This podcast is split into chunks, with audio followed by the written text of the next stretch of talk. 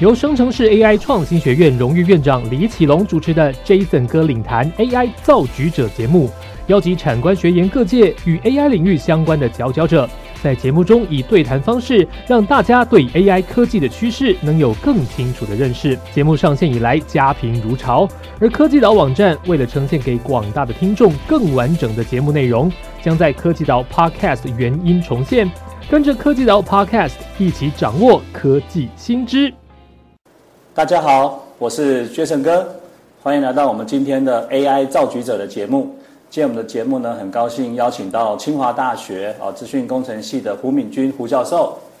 Hello，大家好，我是清大资工系胡敏君。哇，这个胡教授是学资工里面的那个 少见的那个美女教授。好，那我知道说胡教授他对于这个运动科技呢有蛮多的这个研究。对，那想请教就是说，您会开始接触这个运动科技的这个契机哦，大概是怎么样？OK，那我自己研究所的时候，就是开始接触电脑视觉，然后那时候因为我很喜欢打篮球，哦所以我就在想说，哎，是不是我们打篮球常常常要做战术分析啊，或者是影片的剪辑，去找到里面的一些、呃、关键的事件的时候，是不是可以用电脑视觉技术来帮助我们，就是快速的去剪辑影片？所以从大概呃年份不要讲好了，就是从硕士班开始就开始一路做这个哦呃运动影片分析的内容。对哦，因为你本身很喜欢运动，尤其是篮球的运动。对对对对，所以您现在的运动科技主要是从篮球开始。对，最早是从篮球，然后一路到博士班，其实到台大以后，嗯，又做了呃网球，然后桌球、撞球都有这样子。那再到了呃开始教书之后，其实到成大的时候，那时候刚好 VR 头盔对对开始红了，然后也成熟了，所以除了影像分析以外，我们也开始在想说，影像分析出来的这些数据要怎么导入到 VR 头盔里面，然后是。让大家可以用在呃这种沉浸式训练的呃 scenario 当中。哇，好棒哦！沉浸式训练。对对对哇，那是一个非常就是让选手可以进入那个情境的那种训练模式。对对对。哇，太棒了！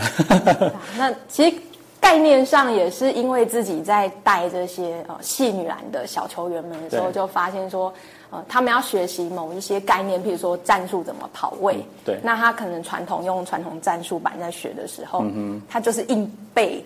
从鸟瞰的视角去硬背轨迹，可是真正到了场上，你是第一人称视角，而且会有不同的状况发生。感受完全不一样。完全不一样。嗯，那其实这个状况不是只有在没有经验的这些戏女篮球员，我们后来有因缘际会跟着我们国家队的小选手，是。就是 U 十八、U 十九的小选手出去比赛的时候，其实也发现有这些选手，因为他们其实是在很短的时间内，从各队的精英挑选出来，被集合在一起，对。然后由一个他们可能本来不是很熟悉的总教练来带他们，所以练的战术完全不一样。所以其实他们要熟悉一个新教练他所提出来的叫这个战术，再去跟他的队友做到很好的搭配，其实没有那么容易。是是对，要磨合的对，要磨合，要练习。对那可是场上因为状况会很多，嗯哼，然后有时候你的队友如果刚好请假没有办法出席的时候，你又很难练习。哦那 VR 它就是一个很好的媒介，因为你可以。你可以指定你是哪一个位置的球员，然后从任意视角去学习这个战术。那你的队友不在，或者是呃你的队友不熟悉战术也没有关系，因为全部都是 controllable 的参数，它可以去操控里面的虚拟队友。哦，所以即使队友没有参与练习，但是也可以透过 VR 的辅助，那他可以感受到不同位置的那个战术下达的时候应该做的应应的方式。对对对，那又譬如说，其实通常啦，在执行战术的时候，会遇到最大的困难，就是教练会说，等一下谁谁谁会帮你挡，那好，帮我挡，到底他会挡在哪边？啊然后我要从他的哪边跑位，这件事情都是很抽象，大家都在猜测。嗯，可是，在 VR 世界里面，它就有一个具象化的存在，所以你就可以知道说，哦，原来挡是挡在这个位置的这个角度，所以我跑的时候大概要从他的哪边跑过去，那这样战术比较有机会成功。哦，对，因为很抽象的这种言语的形容，帮你挡，但是挡的位置角度你就不确定。对对所以透过 VR 的方式来协助选手去了解这一切。对哇，那再来就是 AI 的导入啦。那时候一开始的时候，其实第一个版本还没有 AI 的导入，所以里面的呃这个练习就是进攻者戴着头盔，然后在里面跑动。那后来又意识到说。当没有防守者的时候，大家都嘛很厉害，哦，反正你乱跑都可以进攻。可是，一旦有防守者，就是情况又不一样，对，完全不一样。对，可是通常就是教练他要练战术的时候，他只会，譬如说，他可以透过一个电子的战术板，嗯，去输入。这个进攻者要怎么跑位？对，但防守者他通常不会画。嗯哼，对，或者是他只会用一根指头告诉你说：“哎，等一下这两个防守者过来的时候，你要怎么做？”对啊，我们是看那个转播，然后他都是教练就排几个旗帜，对，然后防守者常常会被忽略掉。对对对，以进攻者的队形这个为主嘛。对对对对。那所以我们当初就想到一个概念，就是说，其实生成式的这些 AI 模型，它可以用在轨迹生成。那所以当初就用了 NBA 的 data set，OK，然后来模拟说，假设你今天输入了这样子的跑动的进攻轨迹，那防守的人假设是 NBA 球员，他们大部分都守一对一嘛，那 NBA 球员他会怎么样跑动来防守你？是。那生出来的这些轨迹数据就可以再把它啊 import 到 VR 的环境当中，那你就会看到，哎，真的有人在跟着你防守这样。哇，那这样真的是对选手有很大的帮助。希望啊，我我们也在努力当中，就是这个东西到底是不是真的可以让选手有感？所以它其实有好几个迭代的版本，就从最早我们可能自己戏女篮或校女篮体验，对，然后到我们带到我那时候还在成大，对，所以我们是带到呃台南的。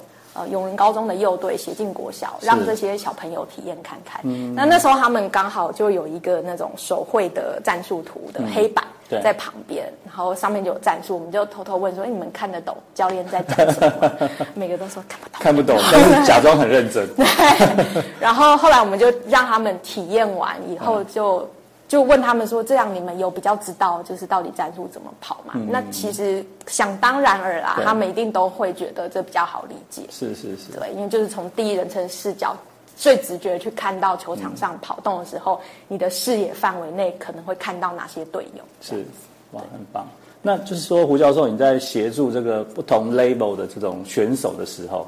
那有没有什么心得可以分享？比方说国手啊，或者是一般的运动员，或者是新女篮，或者是新手这样的一个不同的这个呃程度的背景底下，好，那就是说你的经验，然后在整合的时候磨合会不会有什么痛点或难点这样呃，如果是一般的系女啊，因为都是我们自己自工系的学生，所以其实我们就是自己发现问题，然后自己想要用什么导入什么技术，然后开发什么样的系统。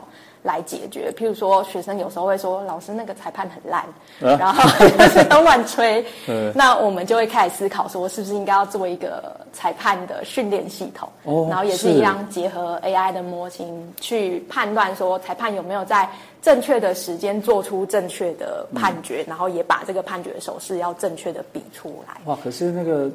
裁判的那个是很瞬间的，而且有时候犯规动作是很模糊的。对，所以它比较像是事前的训练，就是说在新手裁判要上场正式吹之前，我们希望他可以透过一个训练系统先练习，然后因为我们可以找很厉害的这些裁判，先标注好说每个时间点发生什么事情。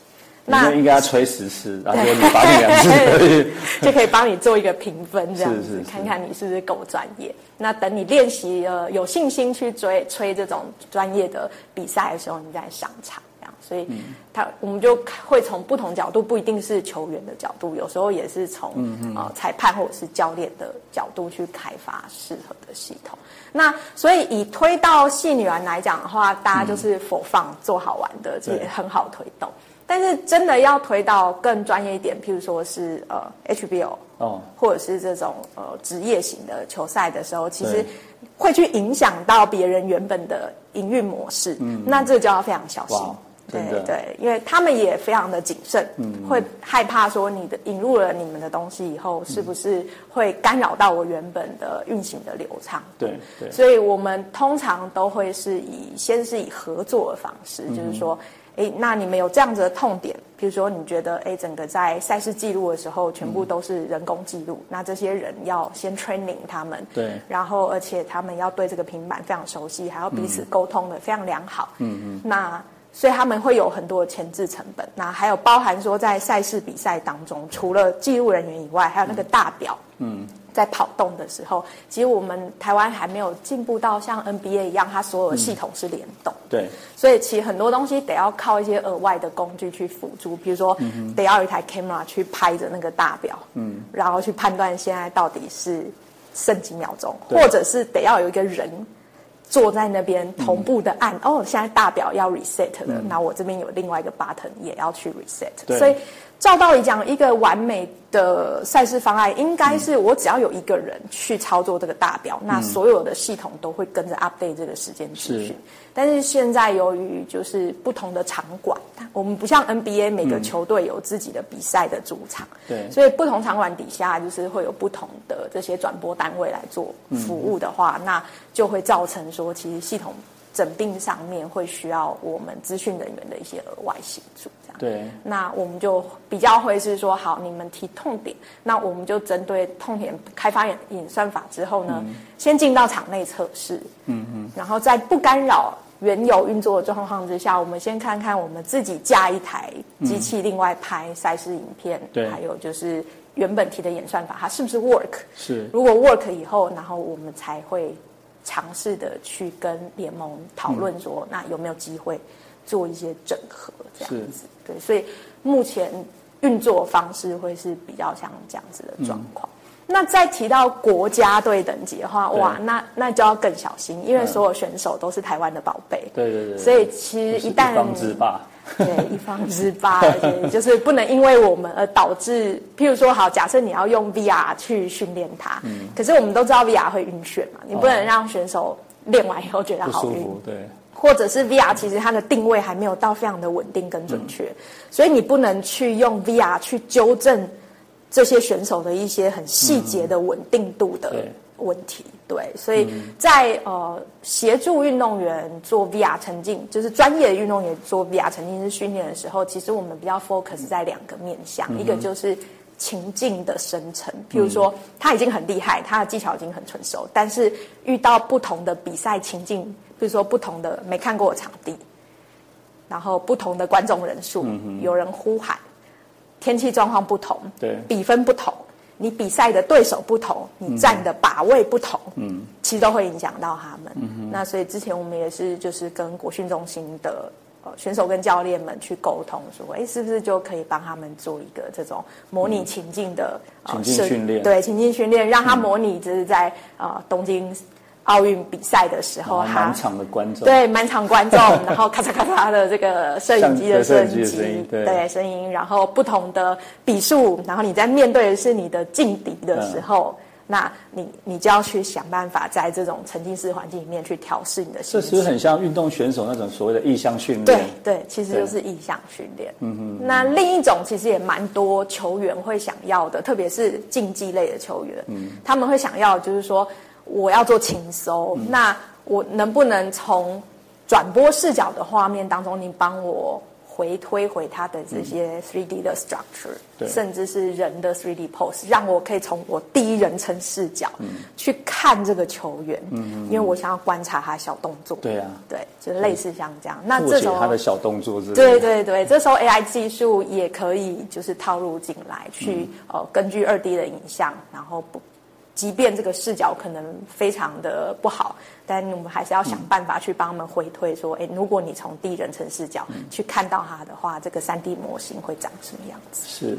那我现在很好奇，就是说，如果我要收集到足够的 data，可以让你后面的分析可以很顺利的进行。那我在一个赛事，假设以篮球为例哈，一个赛事里面，我到底要准备啊多少支的摄影机，然后从哪些角度来做一些取样那个 data 的收集呢？OK，它 depends on 我们要做什么样子的应用。嗯，譬如说，如果我们今天只是想要知道什么时候发生了投篮事件，有进球没进球。那它的热点就热点分布图，就是它从哪哪边投球的这样子的一个位置的资讯。那其实就是单一视角。嗯，你只要能够拍得到球场线，对。那我们就可以大概帮你猜你是什么时间点出手，然后什么在哪个位置出手。但今天如果你想要的是一个佛教练来讲，他们想要的是完整的轨迹资讯，包含球的轨迹、球的移动。人的三 D 轨迹，嗯，那我们就会建议至少有二到四台，二到四台，嗯，对。那当然越多台就会越准嘛，越会有你遇过最多的一次要出到几几机？我们其实真正尝试过的是三台，三台因为现场也没有办法真的让我们架这么多台同步，因为其实我们要去拉线拉很远。是对，其实我们后来都发现说，就是在学校做演算法 level 的问题，跟你实实际到场域里面面临的问题截然不同。对你在解决的其实是硬体跟网络传输的意识。是，对对对。对。那这很有趣，就是不同的 level 的选手，他们的需求也是不太一样。不太一样。专业的国家队的选手，他需要比较会偏重在这个我们讲这个呃训练哦，情境的训练、意向的训练等等的对对。因为他们可能本身的动作就已经很厉害了。非常谢谢这个胡教授，那我们今天的 AI 造句者就到这边，好，谢谢大家，谢谢谢谢。